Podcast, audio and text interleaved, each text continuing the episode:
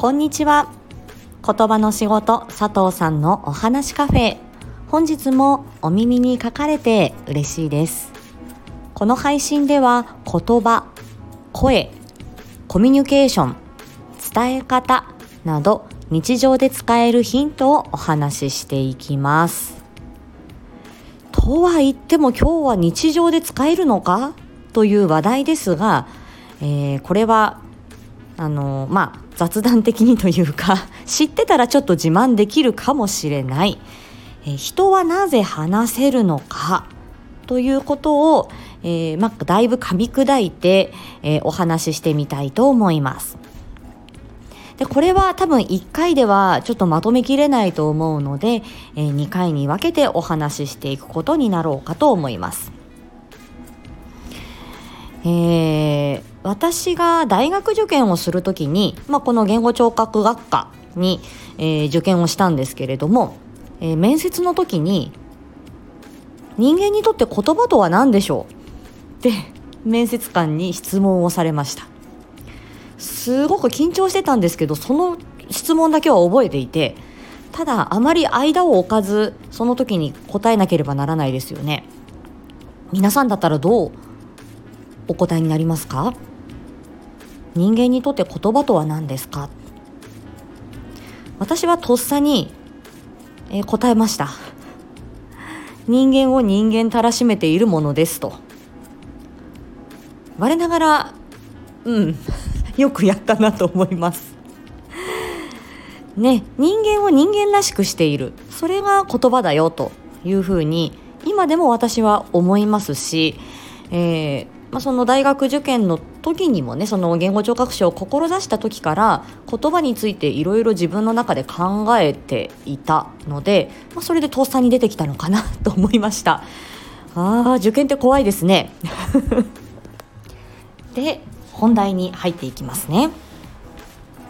えー、どうして人間だけが言葉を話せるのか。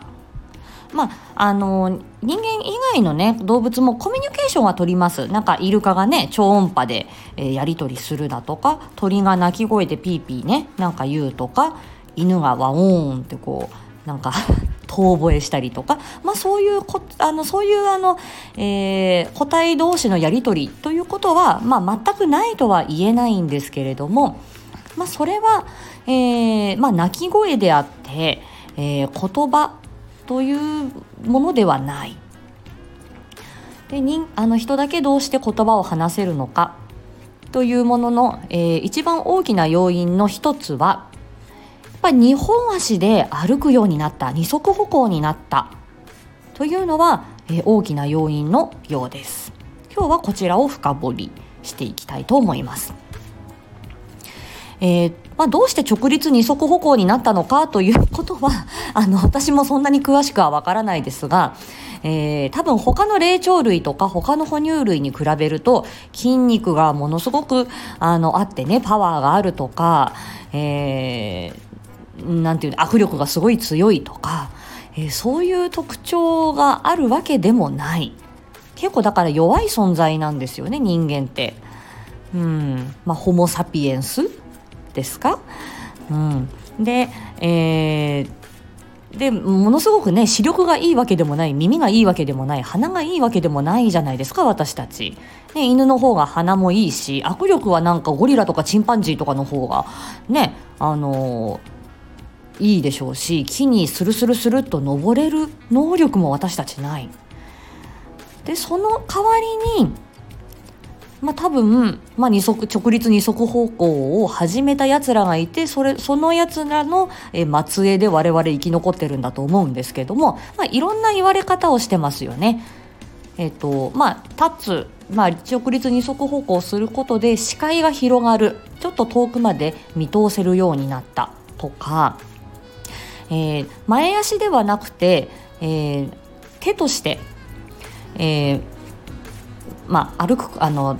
直立二足歩行することによって前足だった前の2本をですね、まあ、手として使えることになったことで、まあ、道具を使ったり、えー、することができるようになったとかいろんなことが言われてますが、まあ、とにかく、まあ、直立二足歩行をしだした、えー、人たちがいてで二足歩行をすることによって何が起きたかというとまず、えーと、口の空間が広くなったということがありますそして喉仏の位置がぐぐぐーと下に下がったということで、えー、お口と喉の位置関係というのがお猿さんチンパンジーとか、えー、その他の類人猿霊長類と、えー、人というのは随分違った位置関係になっています。それは一つ、えー、言葉を話すという時には、えー、優位になったであろうということが言われてるんですね。で、えー、そして二足歩行になったことで頭です脳みそがだんだんだんだんだんだん大きくなってきて大きい脳みそを支えられるようになってきたこれがあの前足で前足も使って四足歩行で歩いている時にはあんまりにも脳が巨大化すると頭からズコーとこう あの前のめりで倒れてしまいますよね。でそれがしっかり、えー、足の裏側で地面をついて骨盤を立て立てる。はい、でその骨盤の上に上半身や頭が乗っかるっていう絶妙なバランスで、えー、まあ、人間は立っているのでその脳みそを巨大化するということに成功した。それにも二足歩行が関わっているのではないかというふうに言われているんだそうです。なのでこの直立二足歩行になって、えー、脳みそが大きくなる。そうすると、まあ、言葉を司る脳みそ、まあ、いろんな、えー、脳脳機能が発達していった。ということもあります。でそれに加えて先ほど申し上げた口の中の空間が広く使えるようになったそして喉仏の位置がぐーっと下がっていったということが、まあ、この声と発音に関してはあのとても重要な、えーまあ、位置関係になったというふうに言われています。そしてこの直立二足歩行2本足で歩くようになった弊害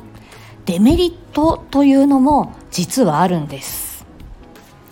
人間が、えー、直立二足歩行をすることによってえー、負ってしまったもの。これは腰痛と嚥下障害飲み込みの障害だというふうに言われています。四足歩行のね犬とか猫とか猿とかキリンとかゾウとかは多分腰痛はないんだろうというふうに言われてますよね。はい。であ腰痛えなーっていう猫とかね犬がいたら それはそれで可愛いような気はするんだけど。はい。腰痛はねやっぱり人間ならではなんだと言われています。私その専門家じゃないので詳しくないですけどね。そしてえーと、飲み込みの障害。これはねやっぱりむせたり、えーね、よく言うその、えー、飲み込みの障害、まあ、誤嚥とか誤嚥性肺炎。これはね人間ならではなんですって。うん。あんまりだからねあの他の動物はね、えむせないらしいです。でこれはなぜかというと、まあ、なかなかこれあの言葉だけで、えお伝えするのなかなか難しいんですけれども、えーと、お口から入った食べ物が、えーまあ、ベロの上を通って、えー、喉の方に入っていくんですね。で、えー、喉、まあ、皆さん首の前の方を触っていただくとゴツゴツ硬いものがあるこれが喉仏で、えーまあ、ここにあの声を出すブルブルとこう震えて声を出す声帯が入っていますがこの下には気管支そして肺とつながっているのでこの、えーと、首の前の部分に気管のホースが、えー、通っています。そしてこの気管の後ろだから首の位置ですね。首の首というか、えーと、襟足側と言いましょうか。はいうなじ側と言いましょうか。そちらに食道があります。で、えー、例えばもうその、えーと、喉の辺りから、えー、ストーンと物を落とした時に、えー、まっすぐですねその,、えー、その気管に入るのか食道に入るのかは五分五分の位置関係になっていて、えー、どっちに入るかは一か八かっていう位置関係になってます。はい、これが非常に複雑で普段は食道の入り口食べ物のね通り道食道の入り口っていうのは巾着袋の、あのー、口みたいにギュッと締まってるんですよ。はいあの活躍筋って言ってお尻と一緒ね。ギュッと普段は締まってます。じゃないとダダ漏れになっちゃうでしょ。食べ食べ物とかもねダダ漏れ横を向いたらダダーとこうあの漏れてきてしまうのでそれは困る。ので、はい、普段は締まってます。で空気は出入りしないと呼吸が止まると苦しいですから、えー、スーハースーハーこのあの気管の方がね結構無防備なんですね。で食べる瞬間だけ息がぐっと止まって食道がパッと開いて、えー、食べ物が入るそういうあの本当に0.3秒とか0.5秒とかでパッパッパッとあっちが開いてこっちが閉じてっていうような動きをして人は食べ物を飲み込むことができているんですけど。はい、なのでちょっとそういうね、あの位置関係としては本当に、えー、その喉から物をポンと落としたら、えー、気管にも食道にもどっちも入るかもしれないっていう本当にあのギャンブルのような 位置関係なんです。はい。なのでこれはやはりその直立二足歩行の人間ならではのこの喉と口の位置関係。だからあのそしてあの思思ったよりもね人間長生きするようになってしまったので医療の進歩っていうかね。はい、健康志向のあの、まあ、歩みとともに。で手足と同じように喉の筋力も衰えたりすることがあって、えー、それであのやっぱり飲み誤りだったりで、えー、困るお年寄りが増えているっていう状況なんです。うん。複雑でしょう？これ。えー、話を元に戻しますと人間がえー、なぜ言葉を話せるのかという一つ目の要因。まあ、要因はいくつかあるんですけども大きく一つ目の要因は直立二足歩行に、えなったことです。口の空間が広くなり、えー、脳みそ大き大きい脳みそを支えられるようになっまあ、その代わりにちょっとこう失ったものというかちょっとこう言葉が話せるようになった代わりに、えー、苦手になったものっていうのも同時に、えー、持っているんですけどね。はいさあ今日はちょっとここまでにしておいて、えー、もうちょっとね深掘りできるように、えー、私もちょっと予習してみたいと思います。また次回をお楽しみに。